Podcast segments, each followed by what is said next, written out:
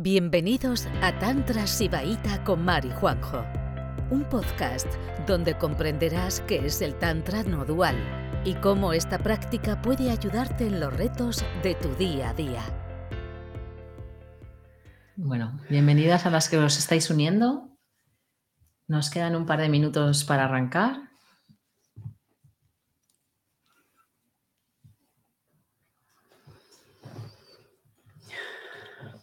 Os mandamos muchos saludos a todas las plataformas, YouTube, Facebook, Instagram.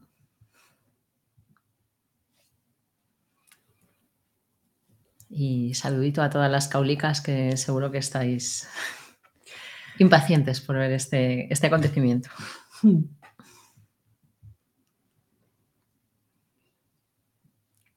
Ah, bueno. Por aquí se van uniendo, nos mandan corazoncitos. Sí, Instagram parece que está más activa.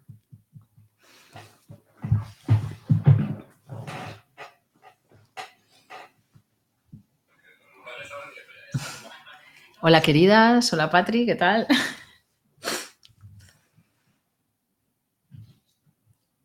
Bueno, las que nos mandáis mensajes, gracias. Así vemos que se nos está oyendo y que todo y que toda la técnica que llevamos un rato eh, ordenando por aquí.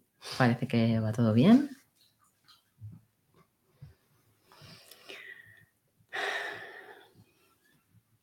Elena, ¿qué tal? Aide. Ay.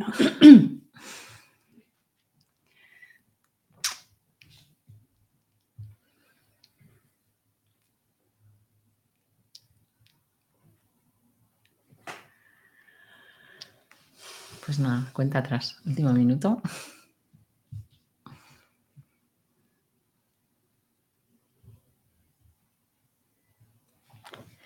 Bueno, pues arrancamos. Buenas tardes a todas las que os estáis uniendo a, este directo. Eh, ¿Algo más? ¿Que está arrancando? Mm, vale pues un minutito técnico más, me, nos perdonáis.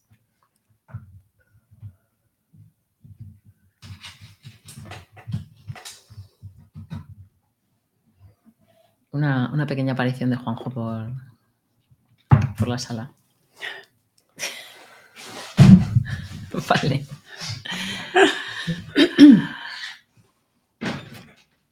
Ahora sí. Buenas tardes a todas las que os estáis uniendo a este directo que, bueno, que ofrecemos desde Tantra Sibaita aplicado. Esta conferencia que hago con mi querida amiga Kus es muy emotiva para mí. para mí. que algunas que nos conocéis sabéis que Kus es mi amiga querida, aparte de practicante de Tantra y bueno, eh, gran, una persona muy valiente, apegada a la conciencia y, bueno, y activista por los derechos de las mujeres, que, que ese activismo es muy necesario. ¿Vale? Eh, esta conferencia se llama Cómo sobrevivir al abuso sexual. Me gusta que sea cómo sobrevivir, ¿no? porque Kus nos va a contar eh, una, una, historia de, pues, donde sale bastante victoriosa y donde sale como una guerrera. Entonces, para mí es muy especial porque todo, todo esto que nos va a contar empezó cuando empezó a practicar Tantra en nuestro grupo. Mm. Eh, que te hagan caso las amigas a veces es lo más difícil, le costó mucho decidirse, pero una vez que entró, transformó su vida de arriba abajo. Así que, bueno, le voy a dejar a ella la voz, que es la que tiene, la que tiene tanto que decir eh, esta tarde. Así que, bueno, te invito a que nos cuentes cómo empezaste a practicar y cómo se desarrolló todos estos acontecimientos que nos han traído aquí esta tarde. Bueno, gracias. Sí, es, para mí es súper emotivo también, porque bueno, hacerlo aquí es como que donde empiezo todo y, porque verdaderamente, como dices, ha habido, hay, hay victoria y, hay que contarla también, no solo, no solo el drama. Pues a ver, voy a hacer un poco, voy a introducir un poco para las que no conozcáis mi historia, que algunas eh, de la caula ya, ya la conocéis. Eh, bueno, yo mm, he como buena amiga de Mar, siempre me insistía en que, en que entrara en la caula y ya cuando me lo dijo la segunda vez, Mar no es de decir las cosas muchas veces. me lo dijo una segunda vez y yo sentía que estaba en un momento como muy raro de mi vida y que necesitaba, necesitaba hacer algo, pero no sabía qué, estaba como muerta de terapias, habíamos pasado la pandemia, en fin. Y bueno, pues me, me apunté a la caula y empecé a practicar. Como el tantra es tan que está hecho para que te rompa la cabeza y no lo entiendas con la mente, pues al principio me volví loca, yo que soy un poco control freak, pues empecé a desesperarme porque no entendía, no sabía si lo estaba haciendo bien, mal, y, pero a la vez estaba empezando a experimentar ciertas cosas que, no sabía muy bien cómo encajar. Para las que no sepáis eh, muy bien en qué consiste el Tantra Shivaita, mm, así resumiendo mucho, básicamente eh, consiste en parar la mente y en, empezar a sentir el cuerpo y a vivir la vida desde un, desde un sitio mucho más sensorial que mental. Pues, eh, pues nada, empecé a practicar y yo pues me lo, me lo propuse como una cosa muy disciplinada y, esperando pues a ver qué pasaba. Y empezaron a ocurrir cosas. Empecé a, a levantar una compuerta del sentir como quien levanta la, compuerta de una, de una presa. Y, empecé a darme cuenta del torrente de emociones y de vivencias que tenía por, por, sentir empezando por la muerte de mi padre, que hacía tres años que había muerto y yo sentía que no lo había drenado todavía. Empecé a, bueno, empecé a, a sentir la vida tanto las cosas pasadas como las presentes. Eso me trajo también pues, pues, problemas con mi pareja, discusiones. Bueno, la vida empezó a volverse mucho más convulsa, y, pero a la vez, pero a la vez como, como muy visceral. Y yo, yo sentía que eso era una montaña rusa, pero a la vez sentía que tenía que ir, tenía que ir. Eh, por un lado, porque confío en María y en Juanjo muchísimo, y por otro lado, porque verdaderamente me di cuenta de que había una parte de mí que había intentado mm, compensar lo que hacían los demás. Lo que no hacían los demás lo compensaba yo con, con buen rollo, con, bueno, esto no importa, quitándole importancia y así pasaba la vida.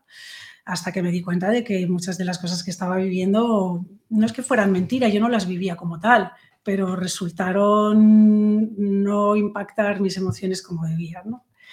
Y un buen día en una charla que, organizó, que organizaron María Juanjo, pero idea de Mar fue separar a las chicas y a los chicos, cosa que, nunca habíamos hecho porque pues, el tantra es todo inclusivo, y, pero de alguna manera, ¿no? Tú sentías sí, que... de repente me vino que necesitábamos un espacio seguro donde igual cosas que no diríamos delante de, los hombres pudieran ser dichas, ¿no?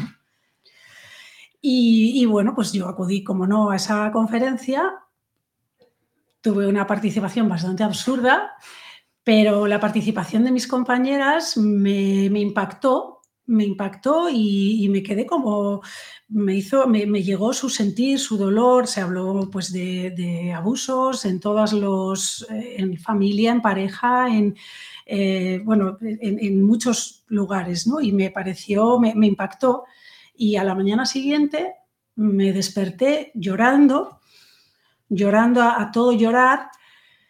No sabía qué me pasaba, pero sabía que estaba muy revuelta y de repente me, explotó como si fuera una granada en mi, en mi cabeza y en mi corazón un abuso que yo había sufrido cuando tenía 16 años. Eh, el abuso vino por parte de, un fotógrafo con el que yo trabajaba y, y, bueno, es algo que cuando ocurrió silencié inmediatamente.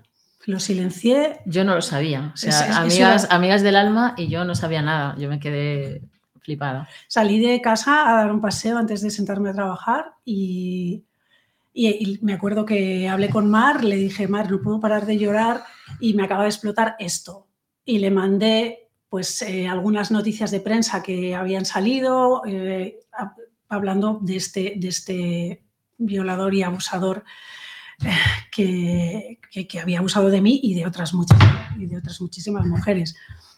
se lo conté, se quedó alucinada y de repente, claro, yo llevaba 26 años callada.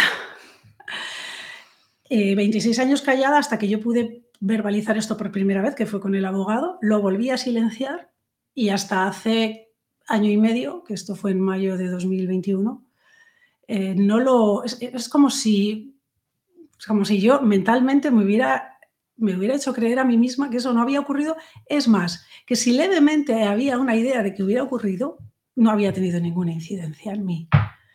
Claro, me pilló siendo ya tantrica, practicante, y de repente, o sea, esa, explosión de granada que, que viví se hizo enorme. De repente me di cuenta de, todo, me di cuenta de que, de que toda, la, toda la vida había estado marcada por eso y que yo había tenido un abuso anterior con 11 años del que sí era consciente y del que sí he hablado abiertamente y que pensaba que era el que me había hecho daño y que va. Y luego una cosa muy curiosa que pasa con el tantra, que no solo te remueve por dentro, parece que te da las circunstancias para que todo lo que está oculto tenga que salir, porque para mí también fue una cosa como súper llamativa, que algo que lo tenía súper escondido, pero de repente era el juicio y de repente te estaban llamando para declarar contra, contra, ese señor. O sea, fue, fue todo en la misma semana. Esto me explotó un jueves, hablé con el abogado, el abogado me dice, estoy yendo a Donosti, tengo que hablar contigo me siento con él a hablar, me dice que, bueno, que el juicio va para adelante y que me tocará hacer un testimonio más o menos en breve y que además se estaba eh, trabajando la idea de, hacer un documental. Y que, bueno, eh, y que si estaba, si yo querría participar, wow, esto fue como, me pilló tan de sopetón y, que, o sea, de repente me vi como teniendo que, tomar decisiones muy rápidas. Yo ni siquiera se lo había contado al que era mi marido, que llevaba 10 años con él. o sea, fue como, madre mía, tengo que decidir todo muy rápido, pero a la vez es otra cosa que te da el tantra, es esa sensación de que todo se precipita, todo te impacta, todo lo sientes, pero caminas porque de alguna manera la conciencia te dice que es por ahí. Y me acuerdo, o sea, claro, yo empecé a llorar, a llorar, a llorar, a drenar, a drenar todo. Me di cuenta de, que realmente llevaba toda la vida haciendo terapia para nada, porque estaba poniendo el foco en el sitio que no era. Me di cuenta de, que el silencio y la, sensación de, de haber tapado de mi mente eso, me había causado mucho más daño que el, que, el abuso en sí mismo. bueno, no sé. Sí, a mí también, o sea, lo que me impactó fue que yo de ser súper amiga sin no saber nada, de repente me cuenta esto y no solo eso, me dice, y es que voy a participar en el documental y me estoy planteando incluso dar la cara, o sea, salir con la... Desde el principio eh, ya se estaba planteando dar la cara Mm. cuando era algo que, bueno, que muchas mujeres que ya estaban en la lucha contra esa persona desde hacía tiempo eh, ni se planteaban.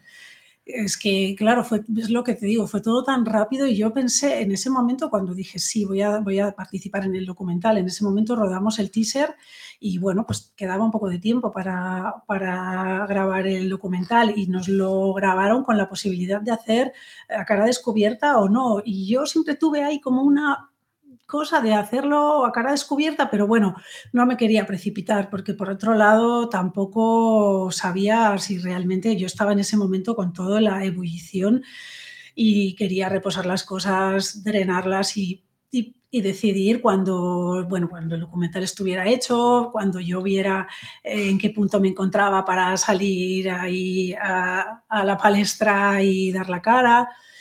Pero sí, algo se activó en mí que no ha parado hasta ahora y se ha ido increciendo hasta, hasta ahora que ya ahora contaremos un poco cómo, cómo ha ido la cosa. Yo nunca, nunca dudé que iba a dar la cara. Tampoco te lo dije, pero nunca dudé porque, o sea, realmente cuando algo te traspasa y, te, y lo tomas con esa valentía, lo haces hasta el final. O sea, no me pensé que, que lo fueras a dejar a medias. No, además me acuerdo que te dije, no sé si dar la cara y me dijiste, bueno, eh, lo que decidas estará bien, piensa que vas a estar unida a ese, a ese producto y a ese señor para lo bueno y para lo malo. Entonces, lo que decidas, pues que seas consciente, ¿no? Y sí, sí, sí, sí, que sabía que mi voz no quería que la tocaran. Y claro, de la voz a la cara al final hay nada, ¿no? Pues nada, aquí ya tenemos en el documental. Dando la cara por todas las que, las que no se atreven, las que no son capaces, las que no tienen la fortaleza porque no han podido superarlo tanto como ella. Así que, bueno, que es una elección particular de cada persona, pero, pero creo que, que, el dar la cara el no sentir que eso es una vergüenza para ti, sino algo que hay que reivindicar para proteger a otras mujeres, me parece maravilloso. Sí que hay algunas en el documental, hay algunas que van a salir a cara descubierta, no sé si con su nombre, pero bueno, eh, creo que hay varias mujeres valientes y las que no dan la cara igualmente ponen su testimonio y la verdad es que así, o sea, eh, cuando tengáis ocasión de verlo os daréis cuenta de, la magnitud de este caso y de la magnitud del abuso a todos los niveles que hemos sufrido y de la importancia que tiene que todas las mujeres han, puesto ahí ¿no? su, testimonio y su grano de arena para, pues para que la gente conozca lo que ha pasado realmente. Bueno, y sufrir ese abuso y sobre todo taparlo, bueno, primero sufrirlo, ¿no? Y luego no, haber podido expresarlo. ¿Cómo, ¿Cómo, ha afectado en tu vida? Pues eh, en un primer momento yo no, claro, es lo que te digo, no me, no me había dado cuenta y yo creía, yo siempre he tenido, he sido muy abierta para hablar de sexo, he sido muy, muy poco, o sea, muy tolerante con todo, pero es verdad que mi sexualidad ha sido complicada. Y yo pensaba que eso tenía que ver más con, con, el, con, el, abuso que sufrí con 11 años. Pero cuando todo esto explotó me di cuenta de que, de que en realidad mm, había ahí una... O sea, el, el, silencio en sí se había hecho tan grande, o sea, realmente el dolor de darme cuenta de no solamente que, que que yo me silencié a mí misma por la culpa, por el miedo que tenía de contar lo que, lo que había pasado, sino que tampoco me encontré con un entorno que, ¿no? que estamos hablando del año 91. Entonces, bueno, pues no se tenía tampoco la conciencia que se tiene ahora, pero yo había sufrido un abuso anterior y fui silenciada. No se denunció, no pasó nada. Entonces yo, eh, cuando me pasó una segunda vez, es que, claro, mm, automáticamente di por hecho que lo que había que hacer era silenciarlo. ¿En qué me ha afectado? Pues en todo, porque realmente esa, culpa la vas arrastrando, el, abuso se hace como mucho más, eh, ¿no? Penetra mucho más en ti y realmente cuando, cuando he podido hablar de ello, cuando he podido no sé, desahogarme, contarlo, mm, sentir que iba a ser escuchada, que no me iba, como, como ocurre con la caula, que, pues de los primeros sitios donde pude verdaderamente contarlo fue en la caula, que me desahogué. Para mí fue un gran alivio poder contar lo que había pasado, poder contar cómo me sentía, darle la vuelta a esa sensación de culpa, a esa sensación de, que, yo me había expuesto porque había ido a esas sesiones voluntariamente. Y eso, para, bajo mi punto de vista, ha sido un error. Bueno, un error que, claro, que no sabía hacerlo mejor, pero eso me ha hecho muchísimo daño, muchísimo. Porque efectivamente, para mí, contar esto con 46 años casi que tenía, o ya los tenía, no habiéndoselo contado ni a mi pareja ni a nada, es que dinamitó mi, mi, vida. O sea, yo realmente me di cuenta de que, de que no me servía casi nada de lo que tenía, que mi vida estaba basada en, unos elementos que no, que verdaderamente ya no me valían, ya no me servían, ya, ya, yo ya me sentía otra persona y por lo tanto necesitaba otra forma también de, de relacionarme, otra forma de reivindicarme. Eh, empecé a, querer mm, no compensar las cosas que, que, hacían o que no hacían. O sea, realmente mis relaciones personales cambiaron mucho. Ya, eso es un tema, ¿no? Porque es como, primero sufres el abuso, luego te revictimizan obligándote a silenciarlo, porque al final sabes que al hablar la culpable vas a ser tú, ¿no? O sea, mm, ¿quién se puso delante de la cámara? Pues a ver, que eso... eso es de psicalípticas, ¿no? Hace ir ahí a posar con 16 años, ¿no? Entonces, cuando de repente sufres el abuso, eh, tú te sientes culpable porque sabes que te van a culpabilizar, lo sabes a ciencia cierta, ¿no? Y luego llega la tercera eh, revictimización por parte de la administración, o sea, porque ya, eh, bueno, ahora nos puede contar Cus, pero la, el, bueno, lo que ha ocurrido, la violencia administrativa que están sufriendo las víctimas de esta persona es terrorífica. Totalmente, o sea, no solamente he callado yo, pero es que la mayoría de las chicas que están como yo denunciando hicieron lo mismo, silenciarlo. Entre otras cosas porque hablamos de, una ciudad muy pequeña donde casi todo el mundo se conoce, era un secreto a voces que este hombre abusaba, todo el mundo sabía, y como el, como el, fotógrafo pícaro, ¿no? no eh, eh, que hacía desnudos artísticos, claro, del, picantón. Eh, sí, del, desnudo artístico hemos pasado a, pues eso, a traspaso la línea y bueno, ¿quién, quién te iba a creer? Yo era una niña de, de 16 años ¿Cómo iba yo a decir que este señor bien posicionado, dentista, con una consulta en el centro de San Sebastián, era un abusador? Es que no me, no me iba a creer nadie. Aparte, yo en ese momento no sabía que había más. Yo no me planteé si había más mujeres en la misma situación que yo, realmente. Entonces, claro, cuando eso se llevó, cuando, cuando por suerte alguien tiró del hilo y se Sí, algunas hablaron, ¿no? Claro, sí, sí. Eh, bueno, la primera, hay una primera que se puso en contacto con Mario y a través de Mario y de, sacar un, caso de estafa, porque le pagó por quitar unas fotos de la red, de una, de una red de, fotos, eh, y no las quitó Después de haberle pagado, se le denunció por estafa y Mario, que se olió aquello, empezó a tirar del hilo, empezó a tirar del hilo y se dio cuenta de que había ahí un percal muy serio.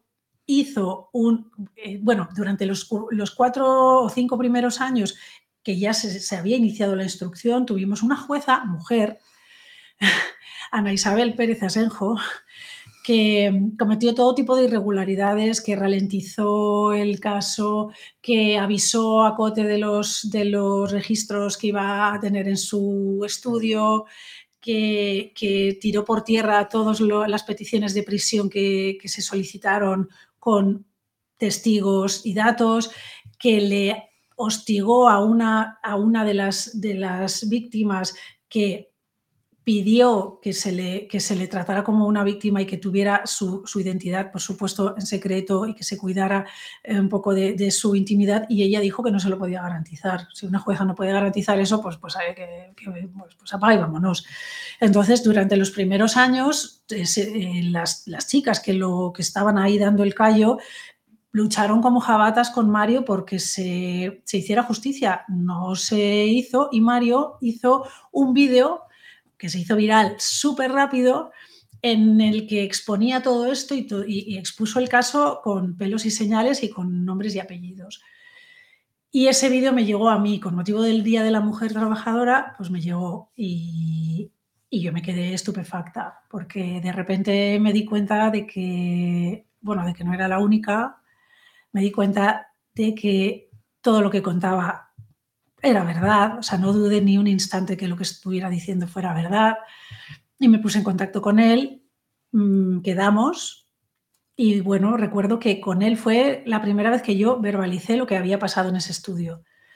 Dice él, lo recuerda, el otro día me lo, me lo decía, que, que me derrumbé contándoselo, porque imagínate, era la primera vez que yo le ponía palabras a esto.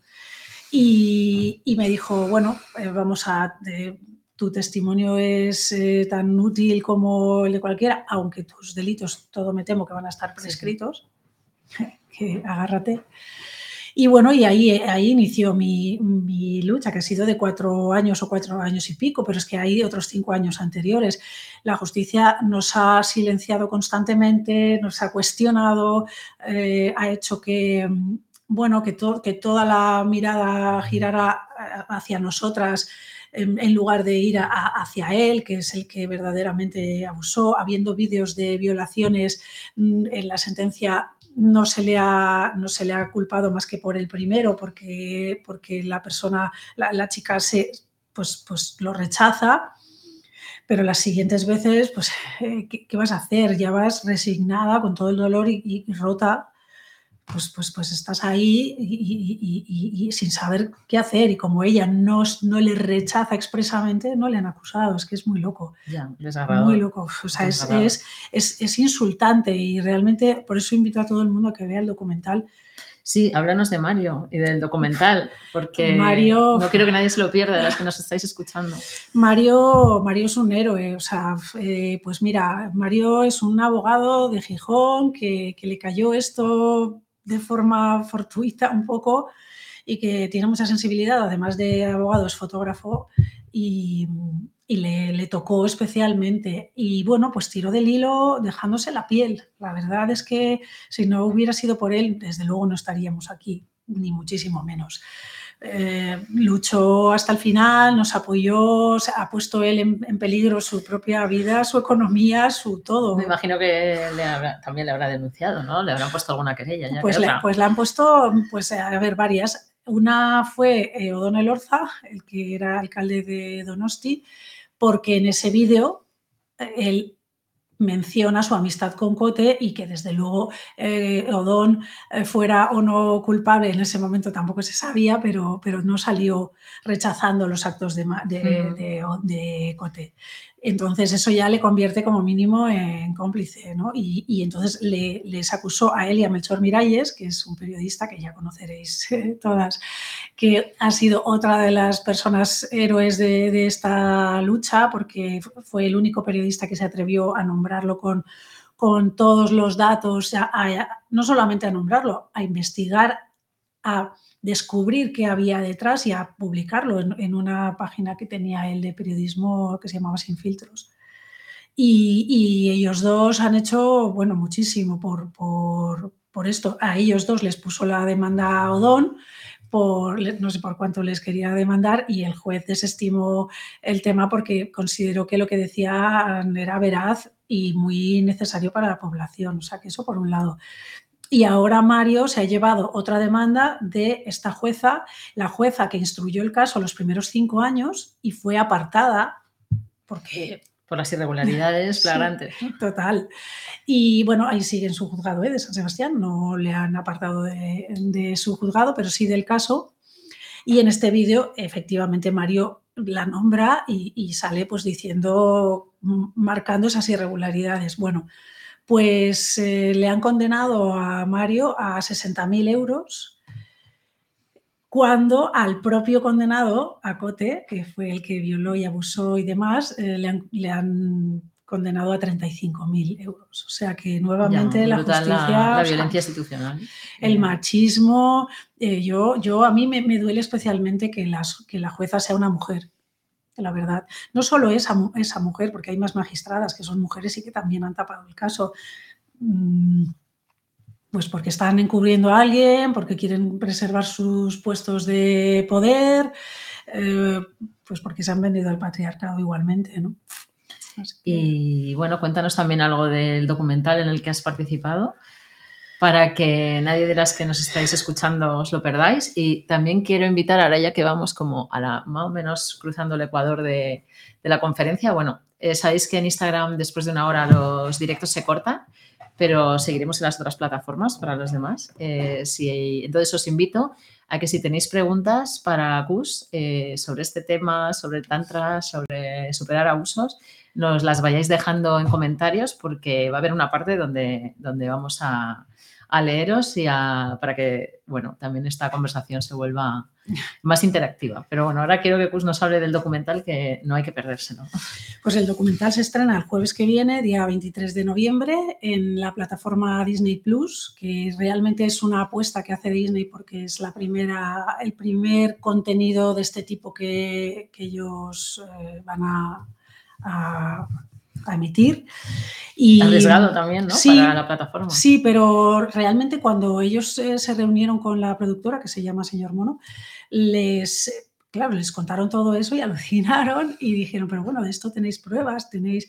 Claro, Mario les, eh, les sacó toda la documentación y, y, allí quedó, vamos, quedaron todos impactados. También hay que decir que tanto Melchor como como Mario son productores y eso también nos daba un poco de garantías a nosotras porque sabíamos que, iban a, que iba a ser algo fidedigno, que se nos iba a cuidar, eh, que luego nos han cuidado también muchísimo ellos, ¿eh? pero quiero decir que para nosotras que habíamos sufrido el, eh, pues un poco esa, esa, indiferencia y esa sensación de, de que, pues que se nos ha cuestionado, pues el hecho de que Mario estuviera detrás nos daba, nos daba garantías.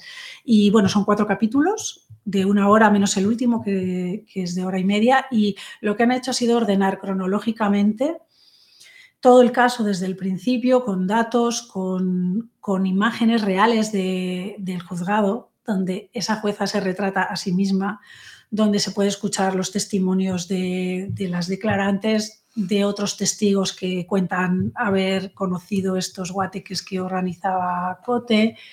Bueno, hay de todo. La verdad es que es, muy interesante porque yo, por ejemplo, cuando lo vi, yo, yo conocía la, historia y conocía la historia de algunas, pero no de todas, y no en tanto detalle y no contextualizado en el tiempo, porque claro, algunas de las chicas, la mayoría, eh, son de una época más reciente en la que el, el amenazaba, eh, para que no dijeras nada, pues te amenazaba con publicar las fotos en la red, con, con eh, poner tu nombre. Se volviendo experto en el abuso, ¿no? Claro. en el chantaje. Claro, sí, sí, claro, porque a mí, por ejemplo, pues no me chantajeaba con eso pero a las, a las, chicas que cuando él ya tenía esas páginas de pornografía, él vendía eh, las fotos y los vídeos por 14,90 euros.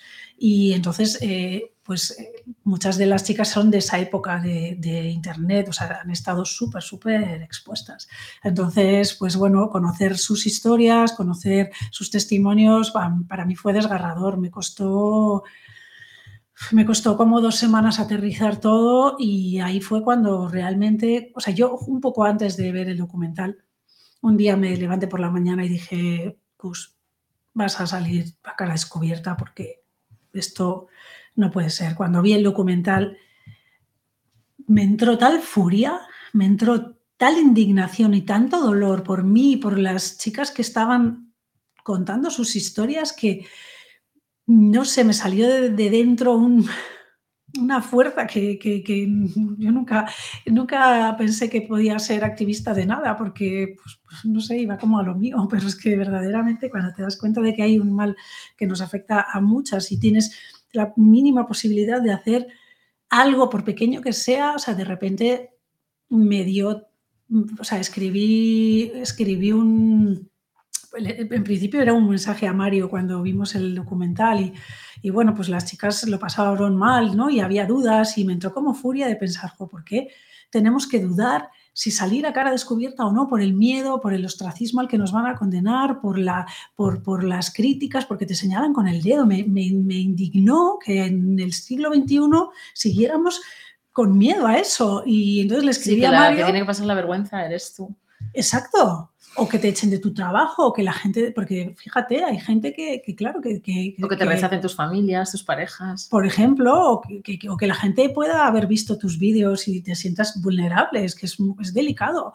Y me, me, entró tal, tal rabia que, dije, le escribí a Mario como una reflexión que había hecho y me dijo que si podía publicarla en su revista, en It Magazine. Y le, le dije que sí. Y bueno, pues la leyó, la leyeron unos periodistas y me, me, llamó una periodista del diario Vasco a la que conozco personalmente y me, y me, me dijo si quería hacer una entrevista y a partir de, ahí ya... De tu salto de activista. Sí, pues de repente me vi con mi nombre, mi apellido y mi cara en la portada del diario vasco, que yo tampoco sabía que iba a ser portada, y dije, pues esto ya no hay vuelta atrás. Y, y además, pues que no la haya. Me, de repente me di cuenta de lo, de lo importante que es mm, mirarlo de frente. Es que, claro, mm, ahí es donde viene realmente para mí la resolución de, o sea, cuando me, preguntan, ¿cómo, por, qué, ¿por qué estás así de bien? ¿Por qué le has dado la vuelta? ¿no? Porque es que, es que verdaderamente me dejé, o sea, me dejé sentir dejé que me impactara y, dejé de, comerme la cabeza y de, recrear lo que había pasado, lo que no. O sea, yo creo que es que es como muy importante pues eso, no, no, no, darle, no darle, no hacer mil versiones de lo que te ha pasado, sino verlo, sentirlo,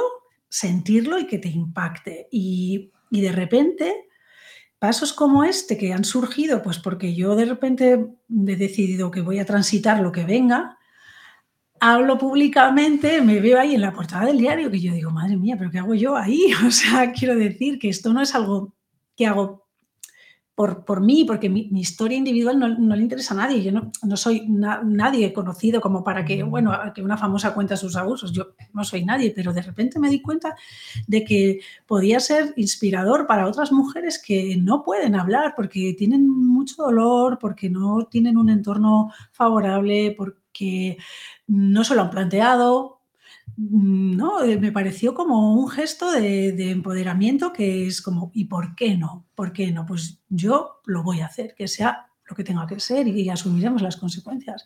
Y de repente me, ha dado una fuerza brutal de decir, creo que esto es lo que tenía que hacer, hablarlo sin pudor. Esto que has dicho es muy tántrico, ¿no? lo sentí, lo sentí, claro, cuando lo sientes el acto coherente es como que viene, viene y te, y te toma la decisión, te toma y te arrastra, ¿no? Entonces, eh, tomándote este, que me emociona mucho oírlo porque, eh, porque lo viví contigo. conteniéndome, no entonces te, te, voy a proponer que nos cuentes eh, cómo te ayudó el, el Tantra a hacer toda esa transición tan brutal de no ser capaz ni de decirlo a ti misma a, gritárselo al mundo y, pelear contra, contra ese canalla que te hizo daño y a tantas mujeres. Mira, me acaba de recorrer un escalofrío por la espalda. Pues me ayudó, primero, eh, me, primero me ayudó la estructura que tenéis. El tantra es muy, abstracto decir, o sea, me ayudó que, que, estoy, que pertenezco a una caula que me ofrece todos los días unas prácticas y un, acompañamiento, con lo cual el sentir que, cada día a las 10 de la noche tenía una cita con la caula y que podía conectar con, otra energía me, dio pues como mucho empuje, mucha paz. Luego me permitió hablar de ello y recibir feedbacks y, soporte eh, y apoyo emocional, bueno, por supuesto, vuestro. Y luego, pues la práctica, el, disciplinarme en, la práctica y en, llevar la práctica al día a día, me, ayudó a que en los momentos en los que la, cabeza me... Porque claro, una vez que lo destapas, tu cabeza tiende a recrear, ¿no? a, como a intentar buscar primero la explicación de, de, qué daño te ha hecho. Yo creo que esto es por esto, es por lo otro, y este, fíjate lo que hizo y no hizo. Y en cuanto mi mente se ponía a elaborar cualquier discurso, lo frenaba, respiraba, volvía al cuerpo, tandabeaba, respiraba, me soplaba un rapé y, bueno, y con disciplina, cada vez me ponía alarmas en el móvil para cada X tiempo, cada X minutos, parar y respirar, parar y respirar. Darme cuenta también de que yo, o sea, de que había vivido, como quien dice, una mentira, ¿no? Una, que había vivido una vida sin sentir, pues de repente como empiezas a sentir, es, lo que tú dices, empiezas a sentir y, te, y es como que la vida te, va regalando otra claridad, te vas, vas sintiendo cuál es el siguiente paso a dar sin, sin, pensar mucho. Si yo llego a pensar qué pasos tengo que dar para, para sanar el abuso, seguramente no habría no habría hecho lo que he hecho, pero me acuerdo una frase que me dijiste que, fue como no hay mejor cura para el abuso que la autodefensa. esa frase me, llegó y dije, ¿sabes? Me vi como con un bazooka en la mano y dije, vamos a por todas, o sea, a por todas, ya está bien, no podemos ser silenciadas más, no, no sé. Y, y sigo practicando y sigo, también es verdad que que yo, que había vivido siempre una sexualidad bastante mermada y había hecho terapias de todo tipo, el tantra me, se me ha ayudado a sensibilizar mi cuerpo y, a poner el foco en otro sitio. Entonces, de repente yo mm, me di cuenta de que, de que no tenía un problema. Es que yo había creído toda la vida que tenía un problema y seguro que aquí habrá mujeres que nos estén viendo que, que, hayan sufrido abusos y que se sientan que tienen un problema porque a lo mejor tu sexualidad no es pues tan fluida como te gustaría o como era antes o como son ¿no? la de tus amigas. Y de repente me di cuenta de que yo no tenía ningún problema, de que sencillamente había vivido algo y que tenía que mirar de frente y transitarlo y sanarlo. Y el, haber creído que yo tenía un problema me, había condicionado a mis relaciones. Yo, todas mis relaciones, eh, sobre todo las últimas, estaban como muy centradas en que, bueno, que tenía el, problema lo tenía yo, en que he hecho mil terapias, pues porque al fin y al cabo quieres tener una sexualidad eh, sana, que, ¿no? Complacer a tu pareja, que, que tu pareja te complazca a ti, o sea, que haya un intercambio energético recíproco, sano, y, el hecho de que tú tengas ese problema, automáticamente la relación deja de ser horizontal. Es que es vertical completamente. Y darme cuenta de que... Sí, que el otro está ahí como esperando, venga, cariño, algo te arreglas. Claro, o si pasa cualquier cosa que, que podría ser causada por cualquier circunstancia, exacto. Entonces, al final, llevas un lastre, yo, yo, yo he cargado un peso enorme, yo me he sentido inmensamente culpable de no complacer a mi, a, mi pareja porque, eh, porque no tenía ese impulso y, me, ha, me, ha, causado muchísimo dolor, muchísimo dolor. Quizá por eso el primer paso para mí de la sanación fue romper esa, esa relación con todo el dolor de mi corazón. Rompí un matrimonio de 10 años, pero es que me di cuenta de que, de que nunca a tener ese, sistema, ese sistema que se había creado ya no se podía arreglar. No. Era demasiado rígido, ¿no? Sí, de repente, o sea, que, yo, le, amaba, pero me di cuenta de que es que que es que no, no, tenía futuro porque yo ya estaba en otro, yo ya estaba en otro sitio y yo ya tenía de repente como me sentía de otra manera y no quería arrastrar un peso, una culpa que, o sea, me había quitado la culpa de, haber sufrido un abuso y de haberlo silenciado y ahora añadíamos una culpa de, pues de, que verdaderamente pues le tengo que dar la vuelta. Eso es, eso es, no sé lo que se espera. Entonces, para mí ha sido una transformación. El, o tantra, yo siempre lo digo, me ha cambiado la vida, me la ha cambiado literal no, es algo fácil, no, ha venido una eh, maga y ha hecho tin y me ha tocado con una varita y, me he convertido en lo que soy, pero porque ha, sido, ha sido muy duro, muy desgarrador, muy, bueno, tú lo sabes perfectamente porque Mar y Juanjo me han dado un apoyo, una supervisión y mi pareja actual igualmente, ¿no? O sea, todo el apoyo, todo el, el support pero, pero no ha sido ni fácil ni, ni, ni, no doloroso. Ha sido muy doloroso, pero al mismo tiempo, pues es como crecer. ¿Y, qué has ganado? Bueno, he, ganado. Iba a decir que es como crecer, que te duelen los huesos, pues así, ¿no? He ganado que estoy más alta. No, he ganado, he ganado una sexualidad que de repente es otra, Mm, o sea, me, me, me, emociono porque es como, o sea, toda la vida había querido sentir lo que siento ahora, sentir fluida, eh, deseo tener un cuerpo sensible, ostras, he ganado mucho, he ganado, he ganado pues muchísimo, he ganado... Eh, mucho conocimiento también de, lo que es el feminismo y de, ostras, y de lo importante que es para, luchar contra el abuso y para luchar contra las relaciones tóxicas. He ganado una pareja maravillosa y, he ganado una, una autoestima. Hostia, eh, eh, o sea, he ganado, me he empoderado, me he empoderado Mm, sintiéndome, mm, o sea, la mujer fuerte que siempre creí que era y, que, y, la mujer sensible, porque yo siempre fui súper sensible, siempre era súper sensible. Y cuando tuve que silenciar el abuso a los 16, lo convertí en algo mucho más mental, porque tenía que hacer o sea, porque automáticamente tenía que estructurar mi cabeza para, ¿no? Para, para perdonarme, para asimilar y, recordarme que eso es lo que estaba bien.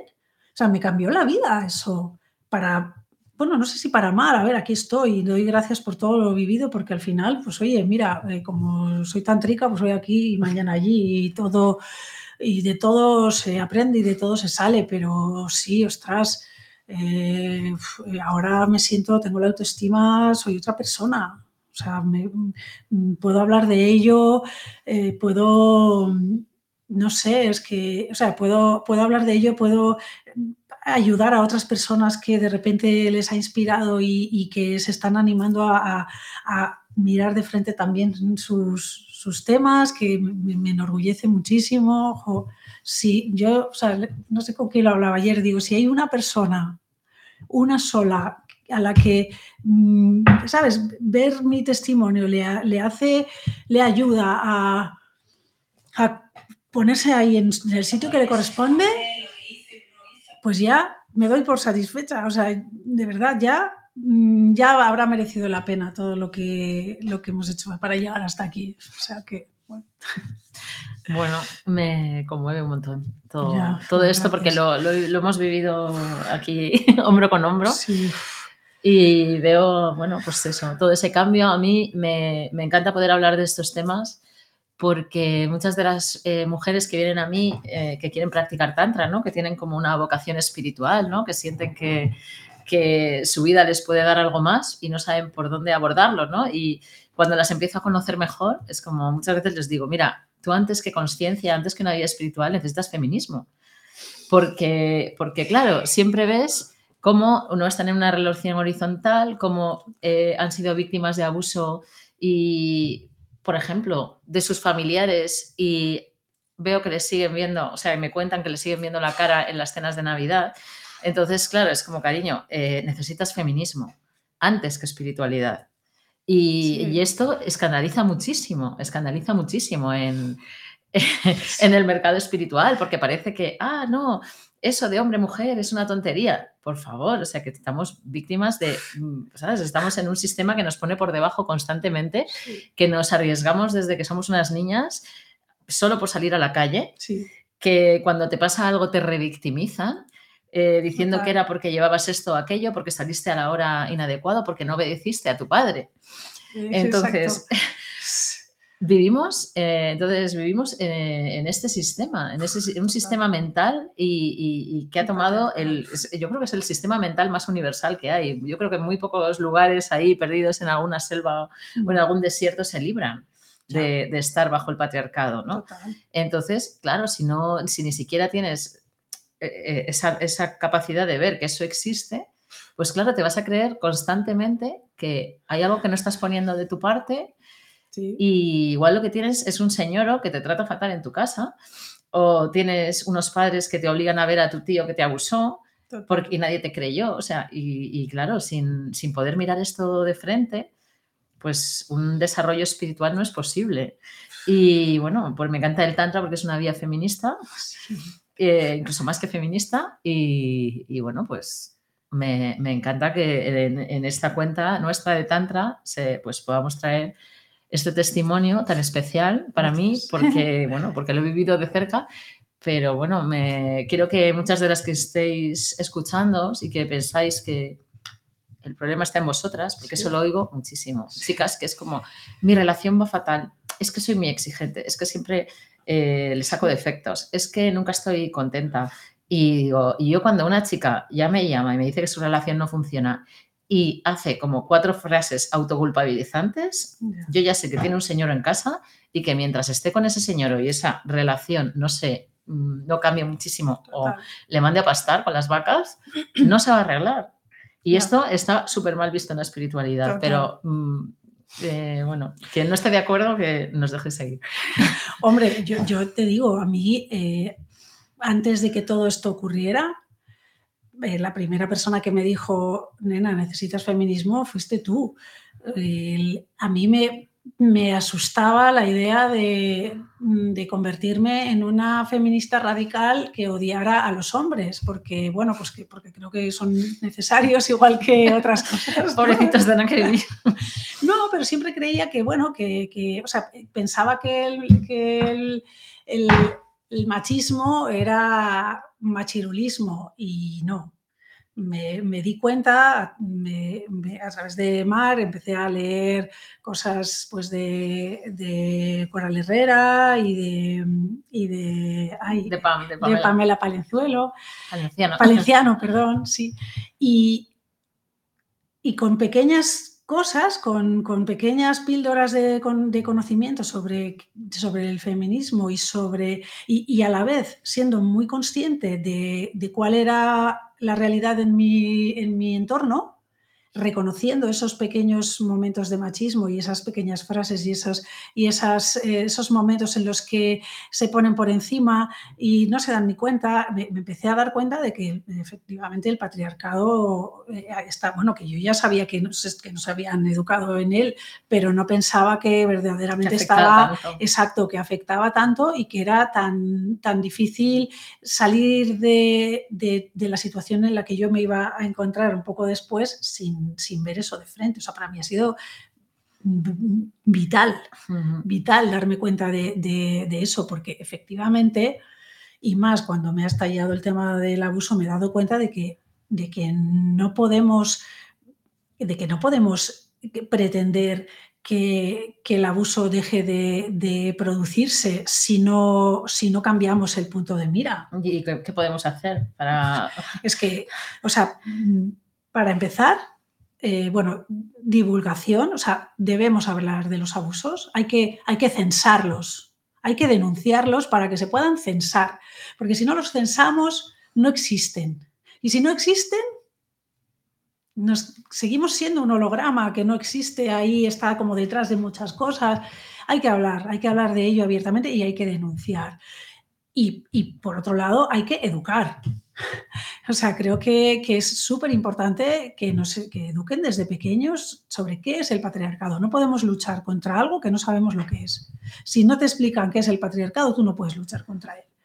Es necesario que a los niños les, les hagan entender que tienen un privilegio y que, y que rompamos esa idea de que por ser niños te puedo empujar, te puedo, puedo, eh, ¿sabes? Como que al final siempre la razón la tenemos nosotros porque vosotras sois unas lloricas, porque no sé qué, tal. No, o sea, es que realmente eh, esa idea hay que cambiarla desde, desde que somos súper pequeños, si no, no vamos a, o sea, no podemos, eh, si, o sea, si seguimos mirando cómo vamos vestidas, para saber si, si es o no atenuante de, un abuso, ¿cómo? O sea, es que ¿a dónde vamos a ir a parar?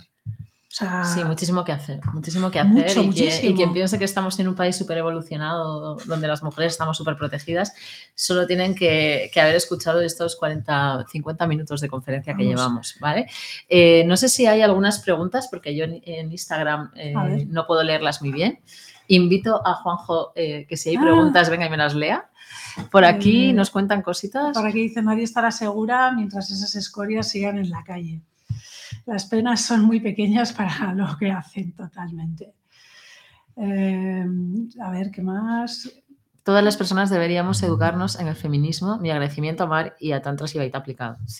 Nos, cuesta, nos cuesta muchas peleas, ¿eh? porque el tema del feminismo enseguida te atacan. O sea, es increíble. Sí, es increíble. Eh, pero también es que es muy loco porque mucha gente piensa que el otro día escuché a una mujer decir, no, yo, yo por suerte no me he rodeado de hombres, yo no he tenido hombres machistas. Es que entre no machistas y feministas hay, hay un hay un mundo, hay un mundo. Si ellos no se bajan de. Que no te mandan a fregar, pues ya tenemos que aplaudirles. Sí, o que no es un lo, lo, lo, lo, lo, lo, lo, ¿no? Porque tengan una sensibilidad. Oye, mis parejas han sido sensibles, pero eso no quita para que, que, no reconozcas cuál es tu privilegio y te bajes de él. Es, es que hay, hay un camino a recorrer importante. Sí, voy a citar a, mi, a mi santo esposo, que algunas cosas hace bien, y que siempre dice que no hay nada más difícil, dice, hay tres cosas difíciles en la vida.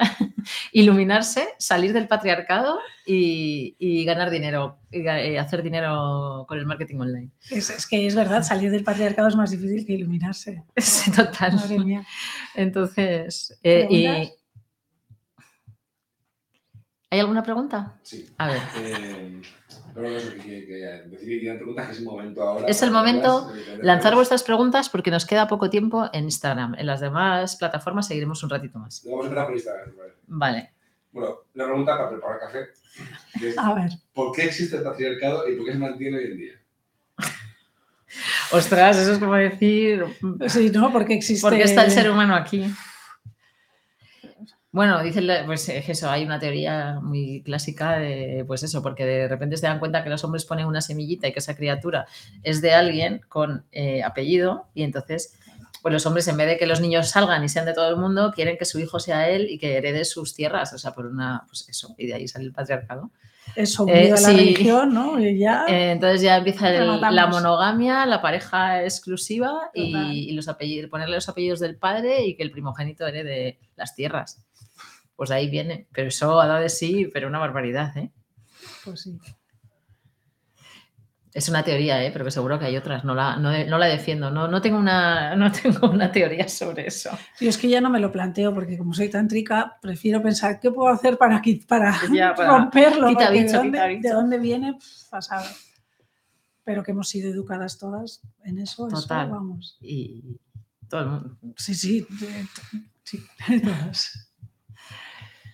¿Algo más de, Instagram? Hacer un momento de silencio para la gente pueda.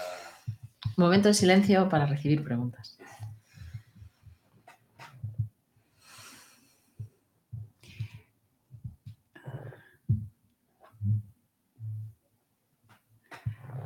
Estaba leyendo un mensaje muy bonito.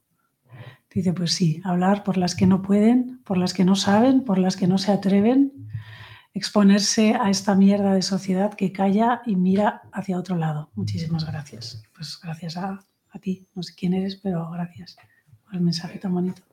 A ver, el Instagram, como no lo tengo yo actualizado, si podéis. eh, si. Bueno, ahí, ahí sí está actualizado. Perdón, perdón, pero va a ser- Preguntas no hay. pero va a ser Se ha complicado. unido, se ha unido. Nada, si, si podéis, eh, bueno, si tenéis una pregunta en Instagram y podéis volver a ponerla. eh, Háblanos de tu proceso de sanación. Bueno, no sé si quieres decir algo más sobre eso.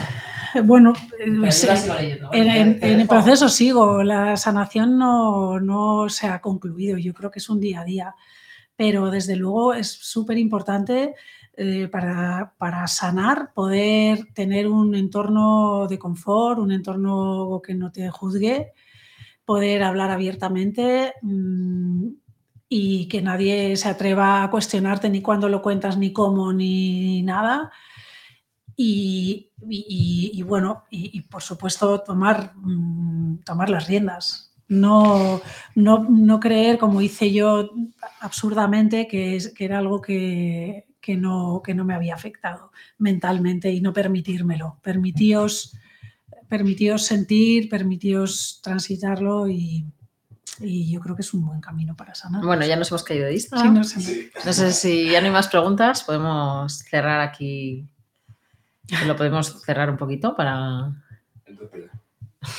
Centraos ahí, que que es lo que es. Bueno, pues gracias a todas las que habéis estado por el resto de las plataformas. En Instagram ya nos han tirado después de, de una hora. Y ver, gracias a Cus. Eh, sobre todo en YouTube veo una gente. Un momentito. Y te habían preguntado por qué opinas de silencio de la sociedad vasca. Me han preguntado. A ver, ahí. ¿Y ¿Cuál era, eh, qué era- cuál era tu opinión sobre el silencio de la sociedad vasca? Uh, prepara café. ¿Cuál es mi opinión sobre.? Eh, sí, repito la pregunta. ¿Cuál es mi opinión sobre el silencio de la sociedad vasca? Pues sinceramente, cuando vi el documental mm, me dio mucha vergüenza. Me sentí muy avergonzada de la sociedad donostiarra porque es algo que, que mucha, muchísima gente conocía y entiendo que el ciudadano de a pie, pues bueno, igual no puede hacer mucho, pero que no haya salido ni un solo político rechazando estos actos o presuntos actos, porque no te digo, ni siquiera ahora hay una sentencia que nos firme porque se, va, se está recurriendo y tal, pero eh, cuando, cuando se estaba juzgando y demás, tampoco salieron diciendo si este señor se demuestra que es culpable, rechazamos los actos, ¿no? nadie, ninguna figura de poder del País Vasco salió dándonos apoyo. Y por supuesto no hablamos de, del gobierno central. Me río yo de, del, del, Ministerio de Igualdad. O sea, ni siquiera sean, vamos, eh, yo sé por mis compañeras supervivientes que tocaron muchas puertas de asociaciones feministas y no les prestaron ayuda porque, se, porque al final reciben fondos de, del gobierno o del gobierno vasco y no quieren, claro, no quieren perder sus, sus, aportaciones, sus subvenciones, con lo cual, eh, con lo cual pues bueno, eh, solamente se, se, dignó ayudar una asociación que es independiente, una asociación de, de Irún. Hay otra. Hay, hay, hay bastantes más preguntas. Bastantes más. Aquí hay una muy interesante. Hay una que dice, eh, bueno, si la veis todas ahí ya. ¿eh? Bueno, eh, Cus, ¿dirías que el punto de giro que te ha llevado a vivir la vida que hoy disfrutas ha sido ser abierta sobre el abuso que has vivido? Sí, pero claro, ser abierta como con una directriz, porque muchas veces no es solamente hablar de ello, que, también, ¿eh? que también, pero permitir, o sea, no que, o sea, yo incluso en los momentos en los que tenía flashes y recordaba, yo me hacía creer que no, eso no ha existido. O sea, permitirme que, que, la, que los actos me, me, me, me, penetraran y me hicieran, me provocaran un, una emoción.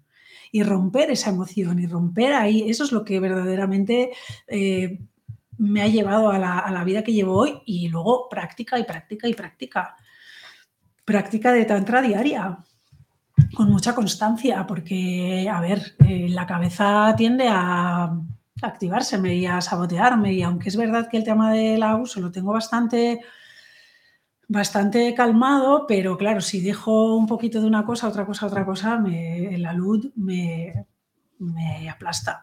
O sea que mucha práctica y mucha honestidad para, para dejarme sentir lo que viniera sin querer que fuera algo bonito, ni decir, ¿sabes? No, lo que voy a vivir es maravilloso. No, permitirme que no lo fuera y sentirlo y transitarlo con, pues como buenamente podía en cada momento.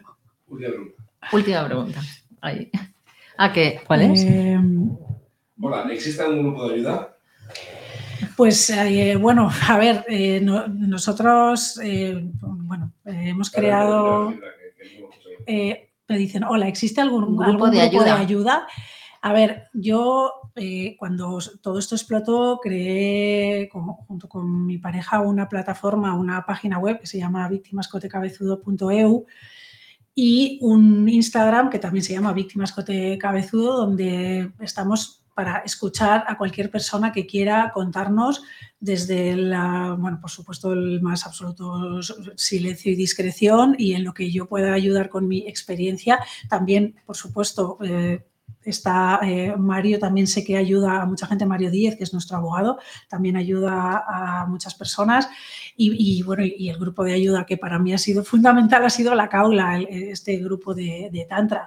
O sea que si hay alguien interesada puede escribirnos a Víctimas Cote Cabezudo y yo le puedo enlazar con las personas que crea que le pueden ayudar o que escriban a Tantra Sibaita aplicado.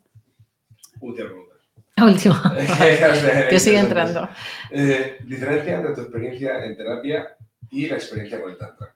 O, o- o la terapia que tú conoces y, y la experiencia con el Experiencia, vale, diferencia entre experiencia, las experiencias de, de mis terapias anteriores y con, y con el Tantra. Porque yo, yo se refiere a que muchas de estas víctimas, eh, lo primero que tienen es la psicología, a lo mejor, Sí. tal, y la experiencia, pues, una experiencia como esta. Pues eh, yo he hecho todo tipo de terapias, holísticas y psicológicas y de todo tipo. Las- la parte de las terapias holísticas que fundamentalmente me sirvieron para estudiar y para aprender más cosas, o sea, me ayudaron porque me, me- me enseñaron lo que era la conciencia y, y, bueno, y, y a darme cuenta de cómo lo que yo pienso, lo que yo hago tiene una incidencia en, el- en- en mi mundo pero me ayudaron a conocerme mejor y a ser un poco más honesta, pero nunca logré tener, por ejemplo, mi, mi tema que era tener una libido sana, nunca lo logré. Ni que decir tiene que las terapias psicológicas menos, bueno, entre otras cosas porque yo este abuso tampoco lo había contado. Es que eh, la diferencia fundamental fue que con el Tantra algo se inseminó en mí y, explotó, el, e, explotó dentro de mí y, no pude obviarlo. Entonces, quizás si eso hubiera ocurrido con otra terapia, pues igual lo hubiera podido resolver, no lo sé, pero no, no ha ocurrido. Y he pasado muchos, muchos años en terapias varias, bueno, tú lo sabes, que si una psicológica, que si tal, cual. Que... Y realmente, pues es que la única que me funcionó fue eh, el tantra, pero porque tiene esa cosa tan cruda, tan, tan que va al meollo. Eh, y va al meollo no como tú crees, porque tú lo intentas dirigir desde la mente, olvídate, olvídate, esto va a hacer lo que sea necesario, no lo que tú quieras que haga. Entonces, si tú te entregas con fe y con determinación y, le permites a la conciencia que te marque cuál es el camino y lo sigues, ahí yo es donde he encontrado por lo menos que pasaban cosas pasaban cosas y de una cosa te lleva a la otra y a la otra y así pues he conseguido un poco coger otro, pues, pues tener otro, otra, vivir de otra forma y sentir de otra forma. Pues ya, de esto, después de esto no se puede decir nada más, así que un beso a todas las que seguís ahí todavía. Gracias. Y, y cerramos por aquí. Gracias, cariño. Gracias a ti.